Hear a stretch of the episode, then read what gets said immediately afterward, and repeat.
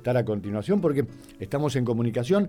Eh, le vamos a decir con el doctor Ricardo, este, Ricardo Baralio, médico veterinario, estudió en la provincia de La Pampa y en la ciudad de General Pico, hombre que habitualmente, más allá de lo laboral, nos hemos encontrado en el ambiente futbolístico, este, mirando muchos de los partidos, por ejemplo, de Ferrón, el torneo federal. Estamos en contacto con Ricardo Baraldi, el subsecretario de Asuntos Agrarios de la provincia de La Pampa. Ricardo, buen día, ¿cómo te va? Gracias por atendernos, ¿cómo estás?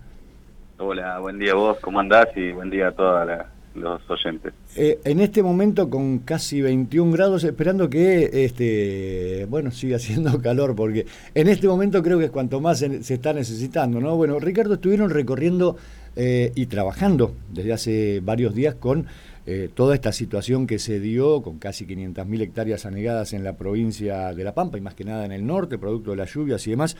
Eh, ¿Qué se puede conocer al respecto de esto, Ricardo? Sí, bueno, como vos bien lo decís, nosotros eh, ya, ya va a ser que hace una semana reunimos la, Comisión de, Emergencia Agropecuaria, donde vinieron todos los integrantes y, y las entidades rurales, donde nosotros ya teníamos un monitoreo hecho previo en la zona, habíamos sobrevolado la zona con la gente de, de Vialidad, del APA, la directora de, Agricultura, un representante de Federación Agraria, más precisamente el señor Toselli, y la gente de INTA, donde lo que hicimos bueno fue recorrer todo lo que es la, la zona afectada, luego eh, más los informes sumados eh, vía terrestre y, de la gente del INTA y de, de las imágenes satelitales, bueno, eh, la, reunión de emergencia, donde se presentaron los informes y se llegó a, a, por pedidos básicamente de la, de la Federación Agraria eh, a que volvamos a, juntarnos el día 5 de enero,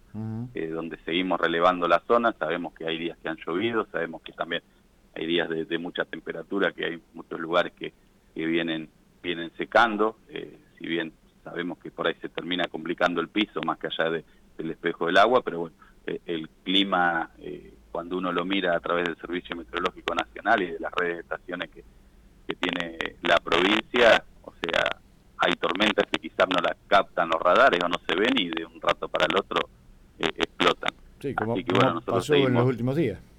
Sí, exactamente, exactamente. Acá ayer, anteayer, por ejemplo, estuvo lloviendo de la misma forma en la zona de Macachín, en toda esa zona, o sea que se viene se viene extendiendo el pronóstico y viene cambiando de, de lugares las la fuertes lluvias que caen muchos milímetros en, pocos minutos y, eso es lo que nos genera los principales anegamientos que uno puede llegar a ver más allá de, de todo lo, lo, explicado y lo expuesto por la gente del INTE y demás del tema de las napas del tema de la compactación del suelo.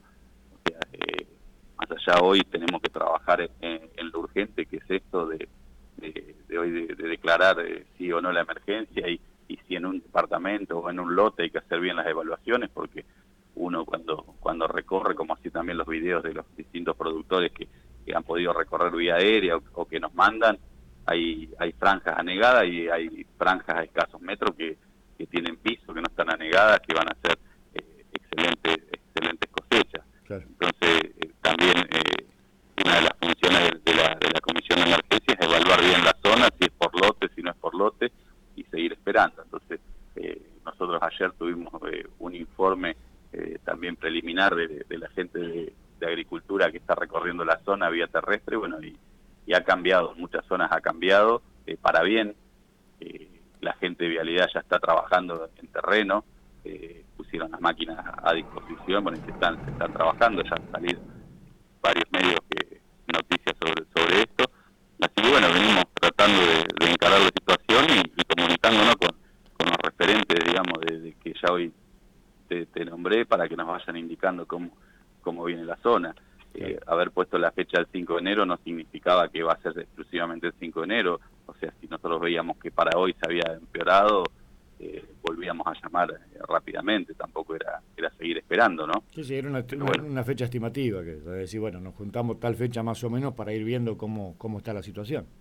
Claro, y también por mismo pedido y mismo, mismo informe que presentó la, gente de Federación, o sea, ellos eh, expusieron la realidad, la situación, nosotros la entendemos, o sea, porque andamos por la zona, tenemos los, mismos datos y, y las imágenes que nosotros recabamos, o sea, también se geológica, no es que tenemos ni información ni imágenes confidenciales que no se puedan, no se puedan, son las mismas que puede evaluar cualquier productor y bueno, y, para eso está conformada la mesa donde tratamos de tomar la decisión más acertada eh, para, para estas condiciones, ¿no? Ricardo, hoy estamos hablando de 500.000 hectáreas aproximadamente. Sí, ese es un informe que, que, presentó la, gente del INTA. Eh, quizás hoy, eh, cuando ese informe es explicado por la gente del INTA, eh, hoy cuando uno lee por ahí los titulares, medio millón de hectáreas, 500 mil hectáreas, suena, suena como que estamos todos bajo agua. Claro. En ese informe él lo divide en tres, en tres partes. Una es la superficie afectada, otra es la superficie afectada más lagunas, permanentes y otra es eh, la, las zonas donde las napas están altas.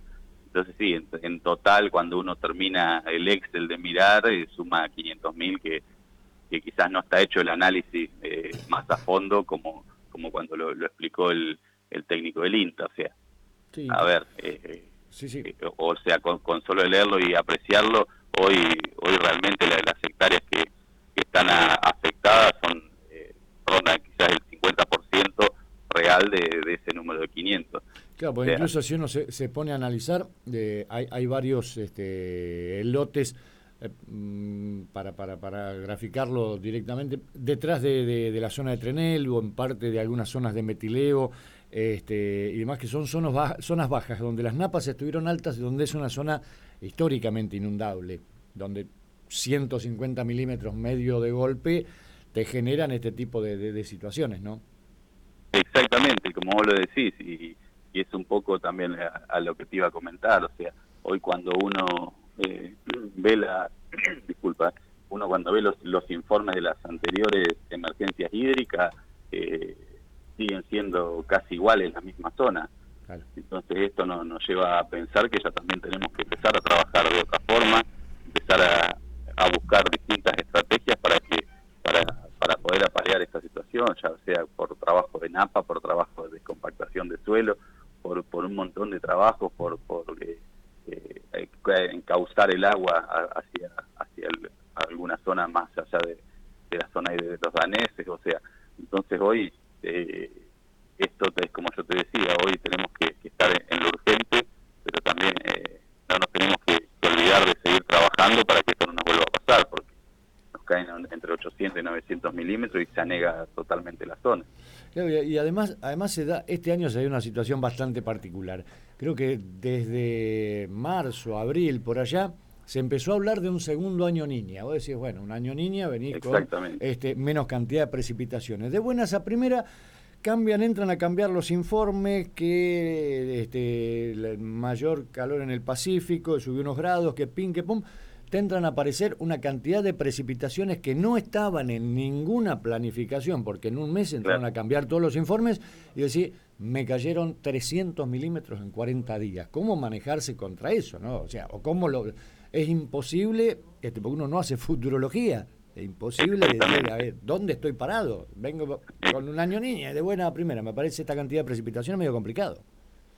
Exactamente, o sea, nosotros con, con eh, las charlas que se han dado a la gente del INTA en el tema del clima, la gente del Servicio Meteorológico Nacional, nosotros hemos estado presentes, hemos también convocado, eh, ellos te expresan que son eh, tormentas atípicas, ellos lo, atribuyen a, todos los, aires y los, vientos del Atlántico, que vienen con distintas temperaturas y, y generan grandes, grandes tormentas, que como ya te digo, quizás ahora uno mira eh, algún radar, mira un pronóstico y no hay, y a la tardecita se desata una tormenta que, la verdad que nos miramos todo porque últimamente los servicios eh, y ya todas las páginas que por ahí los productores eh, consultan, pero nosotros también vamos hablando los productores, che, ¿qué página consultás? Como para ir teniendo la, la misma info, o sea, te sorprende que, no están.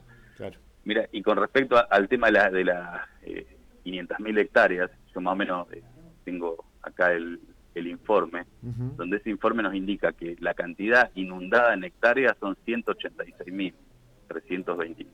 Están anegadas, anegadas claro, 174.000. Y áreas afectadas agrícolas, o sea, que están trabajadas, son 95.170. Claro. Y después hay 210.000, 206.000 hectáreas que la napa supera el 40, los 40 centímetros. Bien. Entonces, claro, uno cuando suma todo esto genera el número de, de 570 mil hectáreas. Eso es lo que. Entonces, o sea, ese número de 500 mil hectáreas se dijo, pero el, desagregado es, es, distinto. O sea, claro, sí, a ver, una vez que más allá del número, del número más menos, tenemos el problema, hay que afrontarlo. Eh, entonces, bueno, para eso estamos trabajando y ya te vuelvo a repetir, este tiene que ser eh, una solución eh, quizás ahora rápida con la declaración de la emergencia, si, si así si así lo amerita la zona, y si no luego después seguir trabajando, ya sea con, con las agrupaciones productores, o sea rurales, ir buscándole la vuelta a ver cómo cómo podemos encarar esto para que no nos vuelva a suceder, ¿no? Ahora, la, particularidad que ha traído estas lluvias, porque en, parte de lo que es la, zona más productiva, que es, por ahí el norte de la provincia de La Pampa, eh, estamos hablando de eh, esta cantidad de hectáreas que están medias complicadas. Y si uno se traslada medio hacia el oeste, agarrás la ruta 4 y arrancás para el oeste, o en algunos sectores de ruta 10 y demás, ves unos maíces que este, te quedas maravillado, porque le ha caído la, la, lluvia que hacía años que no caía. Exactamente, hoy. ¿Cómo es la cosa, no? Medio una paradoja, o sea, también si, sin ir más lejos nos vamos a la zona más afectada que tuvo toda la vida, que es de Victorica hacia el oeste, hoy están felices y tienen, están excelentes los campos, o sea, hoy, en esa zona estamos estamos charlando y estamos hablando con, las agrupaciones de productores rurales para que no carguen los campos porque empiezan a estar buenos y los productores eh, les encanta producir y, empiezan a cargar los campos, entonces estamos con, un discurso en esa zona y, y, y, apaleando un problema en esto, o sea que la verdad que las condiciones climáticas en La Pampa nos, nos sigue sorprendiendo, ¿no? No, no, seguro. ¿Estuviste, cuándo fue ayer o antes de ayer, eh, allá en, la zona del oeste, que se estuvieron entregando toros, pero habitualmente se, se recorre porque es una de las zonas más fuertes en el ámbito de la ganadería, Ricardo? Sí, nosotros eh, en, la zona de lo que es de, Santa Isabel tenemos eh, la, la, cabaña experimental de Santa Isabel, donde es un lugar fijo, donde están médicos veterinarios y técnicos acá desde, el Ministerio de la Producción, o sea que es una zona que la tenemos eh, más que relevada y más, más que trabajada, como así también con los, con los municipios y, las fundaciones sanitarias que hacen un, gran trabajo en esa zona, ¿no? Son los, que realmente eh, nos llevan los datos, trabajamos mucho en conjunto y la verdad que es como te digo, o sea, hoy todos te llaman a fin de año para... Eh, ahora contándote lo, bueno que está, yo precisamente ayer estuve en la, en la zona de Victorica, eh, llegamos hasta Emilio Mitre, eh, también porque eh, hay que empezar a, relevar la zona también eh, por el tema de, de, algo que nos pasa en todos los veranos que no lo quiero ni nombrar, ¿no? Claro, sí, habitualmente. No, mejor no lo nombremos, ¿no? Claro, porque viste que acá cuando nombramos algún factor de la naturaleza, quizás a veces lo llamamos, entonces también hay lugares que están muy empastados, entonces hay que también estar trabajando en un en un sistema de alerta para, para estar previniendo eso. Están recorriendo a través de la Dirección de Recursos Naturales los distintos establecimientos para ver cómo están el tema de las picadas, eh, las picadas perimetrales, picadas internas, aunque son también en los trabajos en banquinas. Así que bueno, eh, es un relevamiento constante que se hace en las distintas épocas del año y para para poder apalear todas las condiciones climáticas que no nos vuelvan a azotar, ¿no? Ricardo, una última y no, no queremos molestarte demasiado. Eh, desde tu análisis, digo, eh, frente a toda esta situación, eh, ¿cómo cierra el año la, ganadería en la provincia de, La Pampa? Mira, eh, es un análisis quizás en una parte personal y en una parte de, gestión. tuvimos vaivenes, como ya todos lo saben, políticas de, que, que fueron contra el tema de las exportaciones, trabajo hoy si nosotros nos referimos, nos basamos hoy en los valores que tiene la Hacienda, te puedo decir que fue un año un año exitoso y muy bueno porque los valores de la Hacienda son valores eh, realmente extraordinarios. Cuando eh, nos hilamos más fino, y sí, se sintió el, el cimbronazo aquel productor que estaba preparado para hacer exportación, eh, se pasó, hoy en día se sigue se sigue trabajando fuertemente en la ganadería, entonces yo te puedo, o sea, y esto nuevamente es repetir el, agradecimiento hacia hacia los productores que son los que llevan eh, día a día al frente al frente su producción.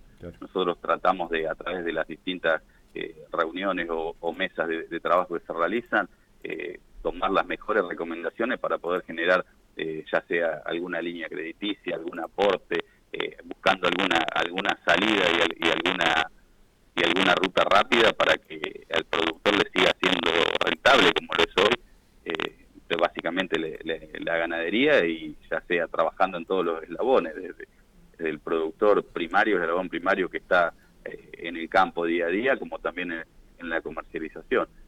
hay muchos muchos frigoríficos que están aportando a productos premium, a, productos eh, que están abriendo los nuevos mercados que el consumidor exige, entonces también estamos estamos apoyando, eh, digamos, ese ese crecimiento para poder para poder llevar, eh, digamos, a, la mesa de, todos los argentinos o del mundo la carne la carne de la pampa, ¿no?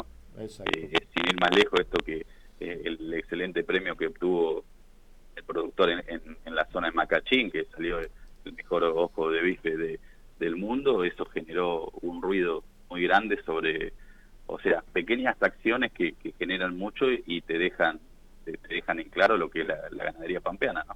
Sí, porque aparte uno, uno por ahí se pone a hablar con gente de otros lugares y no, no, no han tomado, creo que nosotros tampoco hemos tomado dimensión de la alta calidad productiva que tiene la provincia de La Pampa. Porque por ahí incluso gente afuera te dice, ah, La Pampa, eh, no te lo relacionan tanto con la ganadería porque apuntan más para el lado del salado y, y demás. Vos decís, macho, acá tenemos una genética espectacular, una producción magnífica, cada vez mejor este, al punto tal de que, bueno, yo creo que tendríamos que ir a probar ese ojo de bife a Macachín eh, como para analizarlo, eh, pero salen situaciones como esta, ¿no? O sea que terminan Exactamente, pero yo creo que, que, Gabriel, que es el, el, productor que, ganó el premio, ya debe tener haciendo cola, porque todo le quieren ir a comer el asado. Vamos a tener que ponernos de acuerdo. Claro, por las dudas. sí, así es. Ricardo, te agradezco mucho estos minutos. Eh, no sé si nos vamos a, estar viendo antes de Navidad, pero bueno, eh, gracias como siempre por, por atendernos cada vez que, te lo hemos solicitado, por estar siempre. Eh, mm, que tengan muy buen cierre de año, muchísimas felicidades para vos, para toda tu familia y un equipo de trabajo magnífico que, te acompaña todos los días. Bueno, muchas gracias a vos. Déjame también mandarte un fuerte abrazo y un fuerte saludo también a los oyentes bueno, y, en el sentimiento que vos también hoy lo nombraste, cerramos el año contento incorporando a, al Bully Gigante nuevamente a nuestra Totalmente. nuestra banca. En, un rato, en un rato vuelve, vuelve el, técnico que mejor ha dejado posicionado a Ferro en el Federal. Acá nos encontraremos. Exactamente. Exactamente. Así que terminamos el año redondito. Ricardo, un abrazo grande. Muchísimas gracias. Eh. Abrazo, abrazo para todos. Abrazo para vos.